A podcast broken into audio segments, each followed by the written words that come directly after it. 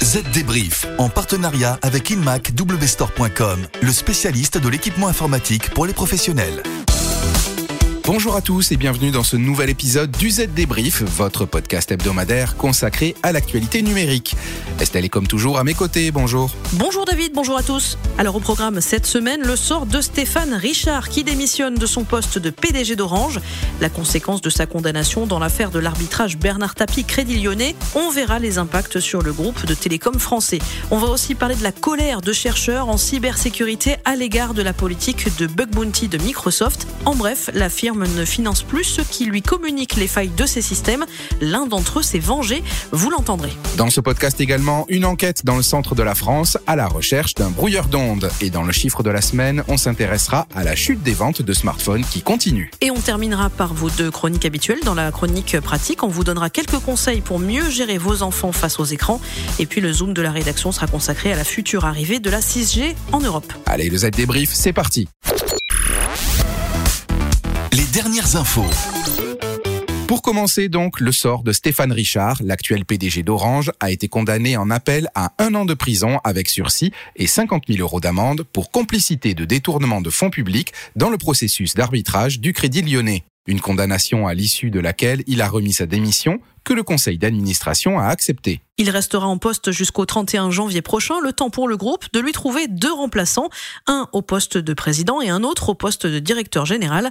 Les administrateurs ont tout de même salué son engagement à la tête d'Orange depuis 11 ans.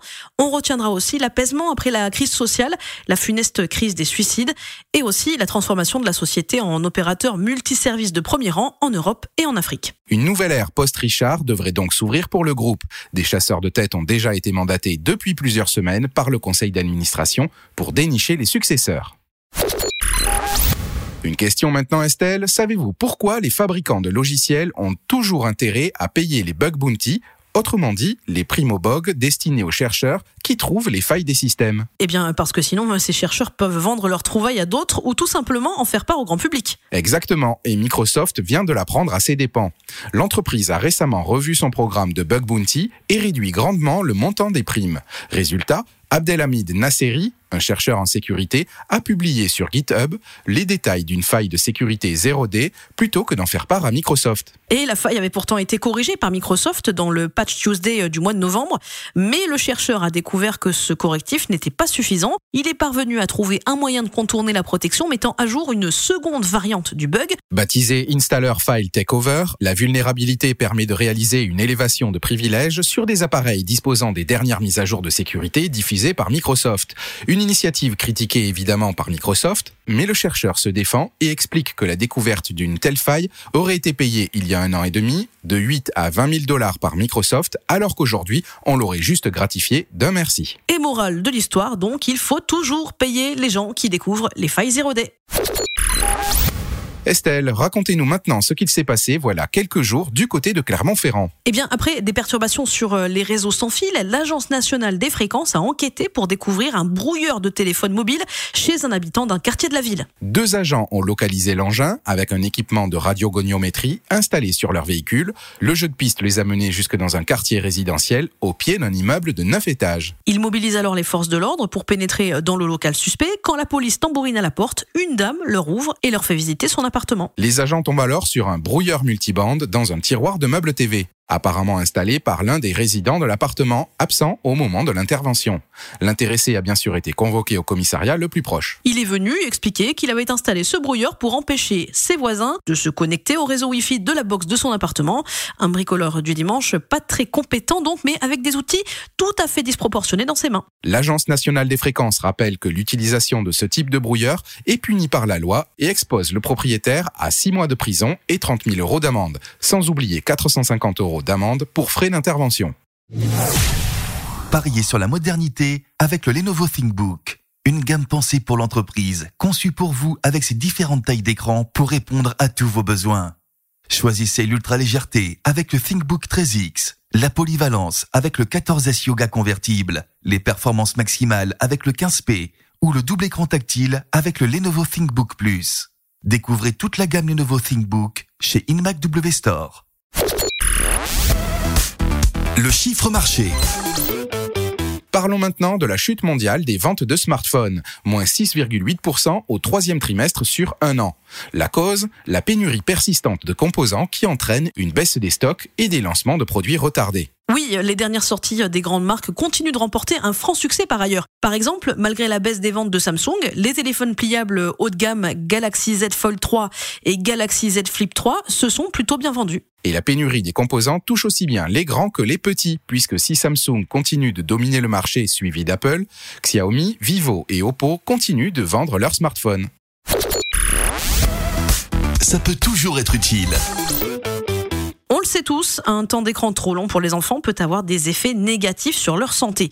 Troubles du sommeil, des problèmes d'humeur, des problèmes d'estime de soi, autant de nuisances qu'il convient d'éviter bien sûr. Alors comment faire? Eh bien tout d'abord, tout simple, malgré les pleurs et les supplications, éteignez le Wi-Fi dès que vous jugez que vos petits ont déjà trop abusé de leur console ou de leur smartphone.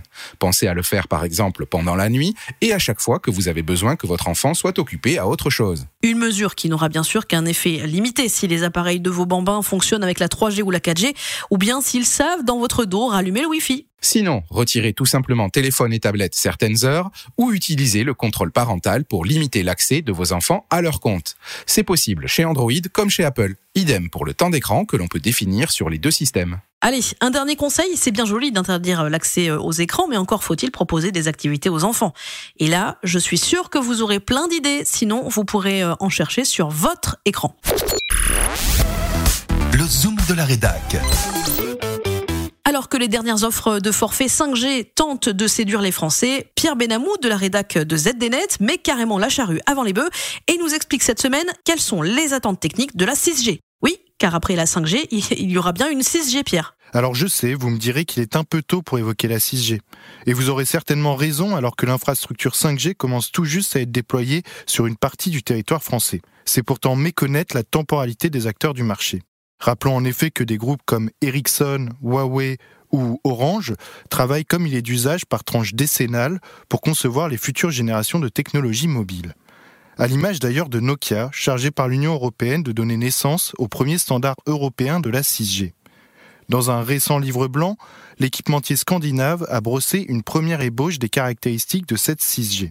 Alors accrochez-vous bien en ce qui concerne d'abord la latence, les délais de réponse prévus pour la 6G devraient tomber sous la barre des 0,1 millisecondes. Niveau débit, Nokia évoque un débit théorique allant au-delà de la barre des 100 gigabits par seconde.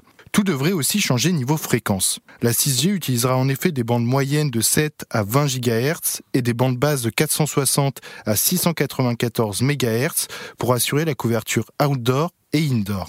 Autre nouveauté, la 6G s'appuiera sur des bandes terahertz, déjà utilisées pour des applications de météorologie ou d'astronomie.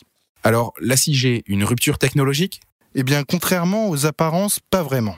Nokia admet en effet, je cite, que la 6G s'appuiera sur la 5G en ce qui concerne de nombreux aspects technologiques et cas d'utilisation. Car oui, ce sont les mêmes cas d'usage dont on entend parler depuis des lustres. Communication vidéo en temps réel, expérience holographique, jumeaux numériques, autant d'exemples déjà cités par les promoteurs de la 5G, de la 4G, voire même de la 3G. Mais contrairement à ses aînés, la gestation de la 6G s'écrit dans un contexte géopolitique bien plus complexe qu'auparavant. Alors que les tensions entre Washington et Pékin sont au plus haut, existe toute idée de collaboration sur un standard mondial. D'un côté, Huawei et les acteurs chinois se sont regroupés pour élaborer une 6G à la chinoise. De l'autre, les acteurs occidentaux planchent également sur leur propre conception du futur des technologies mobiles. Fort heureusement, ces derniers s'entendent tout de même sur un calendrier commun. Le travail de normalisation de cette 6G devrait en effet débuter aux alentours de 2025 pour une commercialisation prévue à compter de 2030. Merci Pierre. Et voilà, le Z débrief, c'est terminé. Rendez-vous dans une semaine pour un nouvel épisode. N'hésitez pas à réécouter les anciens épisodes et à vous abonner sur Spotify, Deezer ou Apple Podcast pour être incollable sur la transformation numérique. N'hésitez pas non plus à écouter le ZDTech, le podcast de la rédaction de ZDNet. Il vous attend tous les jours dès 8h pour faire le point sur un sujet d'actualité du monde de l'IT et des telcos. À la semaine prochaine. Bye bye. Z Débrief, en partenariat avec InmacWstore.com, le spécialiste de l'équipement informatique pour les professionnels.